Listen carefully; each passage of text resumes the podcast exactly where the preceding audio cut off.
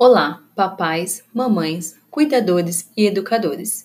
Eu sou Jana Silvestre e esse é o podcast Pela Primeira Infância.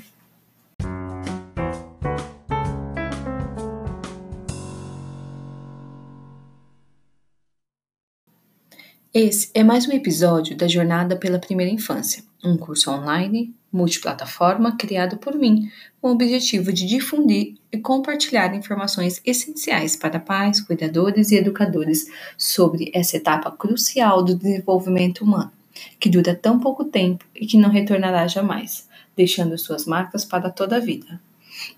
Essa jornada é composta por trilhas de conhecimento Nessa primeira parte da nossa caminhada, estamos nos aprofundando sobre a primeira infância. Nessa segunda aula, vou explicar como acontece o desenvolvimento do cérebro na primeira infância.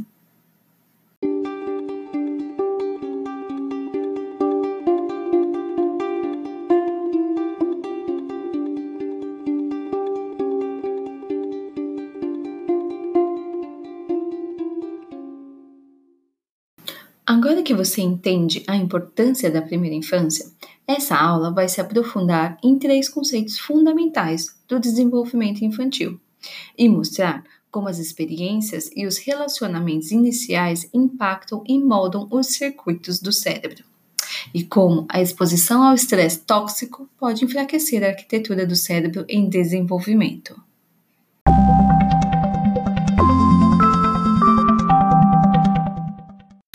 O primeiro conceito fundamental diz que as experiências constroem a arquitetura cerebral.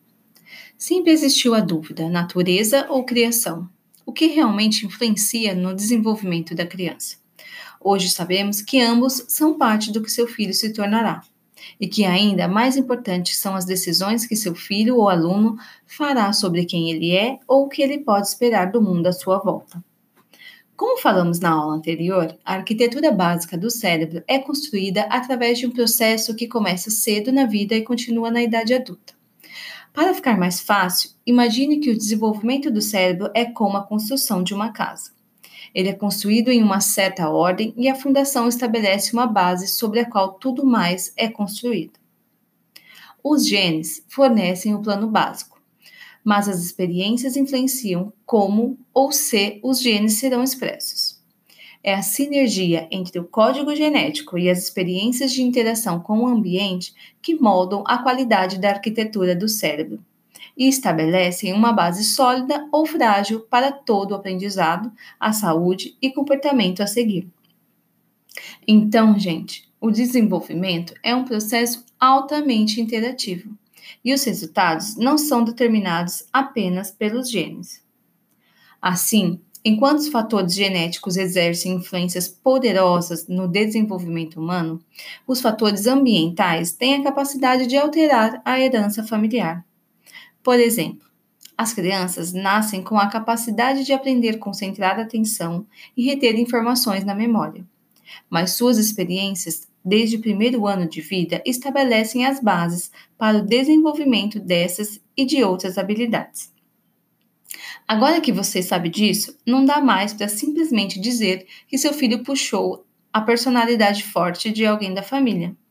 O seu filho pode ter chegado ao mundo com um temperamento próprio, mas a maneira como você e outros cuidadores interagem com eles, como conversam, brincam e como cuidam deles é que darão forma à pessoa que ele se tornará. As experiências iniciais ajudam a determinar a estrutura do cérebro, moldando assim a maneira como seu filho irá aprender, pensar e se comportar pelo resto da vida.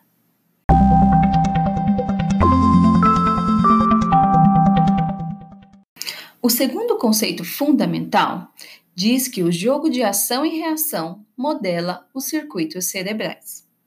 No início da vida, é por meio de um jogo de ação e reação que novas conexões são formadas no cérebro infantil.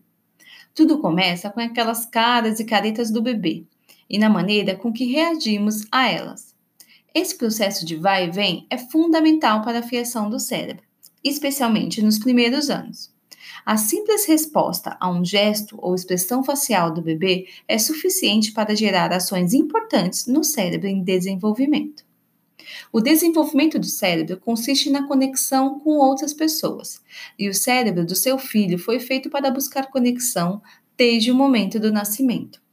O relacionamento com outras pessoas no início da vida é a principal fonte de desenvolvimento das partes emocionais e sociais do cérebro.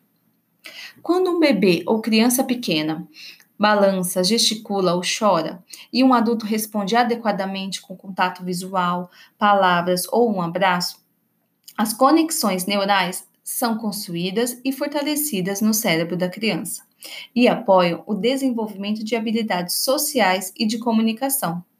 A arquitetura sólida do cérebro depende dessas interações para se estabelecer. Muito parecido com o animado jogo de tênis, vôlei ou ping-pong, esse jogo é divertido e fortalece as capacidades da criança. Mas assim como não é possível jogar tênis ou vôlei sozinho, a ausência dessas respostas ou se as respostas não são confiáveis ou inadequadas, a arquitetura do cérebro não se forma conforme esperado, o que pode afetar a capacidade de aprendizado e o comportamento da criança. Quando os cuidadores são sensíveis e receptivos aos sinais e necessidades de uma criança, eles proporcionam um ambiente rico em experiências de ação e reação.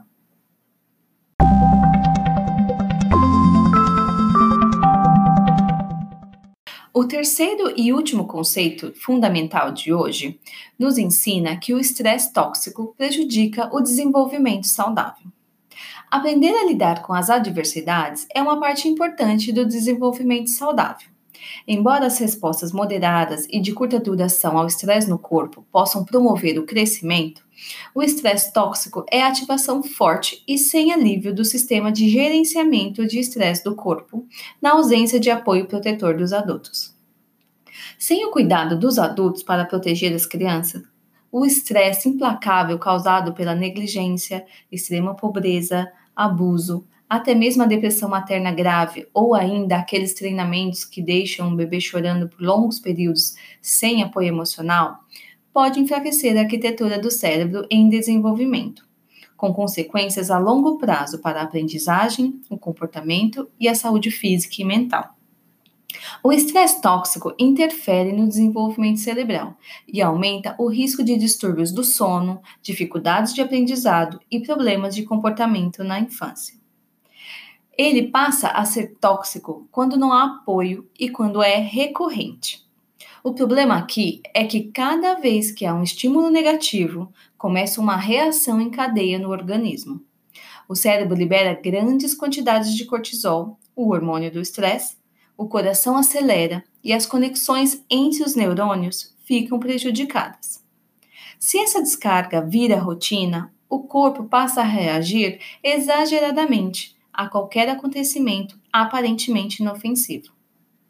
Até o final do primeiro ano, as crianças que recebem cuidados consistentes, acolhedores e receptivos recebem menos o hormônio do estresse, o cortisol. E quando ficam chateadas, elas desligam sua reação ao estresse mais rapidamente, visto que o nível de cortisol nelas é menor do que em crianças que não possuem cuidados parentais atenciosos. Isso sugere que eles estão mais bem equipados para responder aos desafios da vida.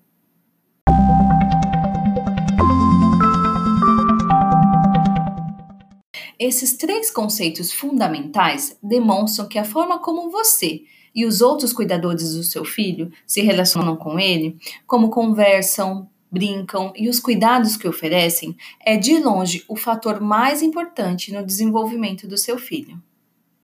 Também é necessário falar que é verdade que uma grande quantidade de arquitetura cerebral é moldada durante os primeiros três anos após o nascimento mas a janela de oportunidade para o seu desenvolvimento não fecha no terceiro aniversário da criança. Longe disso, aspectos básicos da função cerebral, como a capacidade de ver e ouvir com eficácia, dependem criticamente de experiências muito precoces, assim como alguns aspectos do desenvolvimento emocional. E, enquanto as regiões do cérebro dedicadas a funções que envolvem a maioria das capacidades sociais, emocionais e cognitivas, incluindo os aspectos do funcionamento executivo, também são afetadas poderosamente pelas influências iniciais, elas continuam a se desenvolver bem na adolescência e no início da idade adulta. Embora o princípio básico de que mais cedo seja melhor que mais tarde geralmente se aplique, a janela de oportunidade para a maioria dos domínios de desenvolvimento permanece aberta muito além dos três anos de idade. E continuamos sendo capazes de aprender maneiras de contornar os impactos anteriores até o fim dos anos adultos. Como você já sabe, essa aula não acaba por aqui.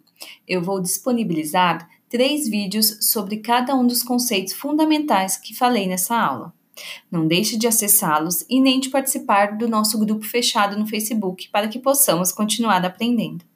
Na próxima aula, eu vou falar como você, pai, cuidador ou educador, pode fazer a diferença na vida do seu filho ou aluno.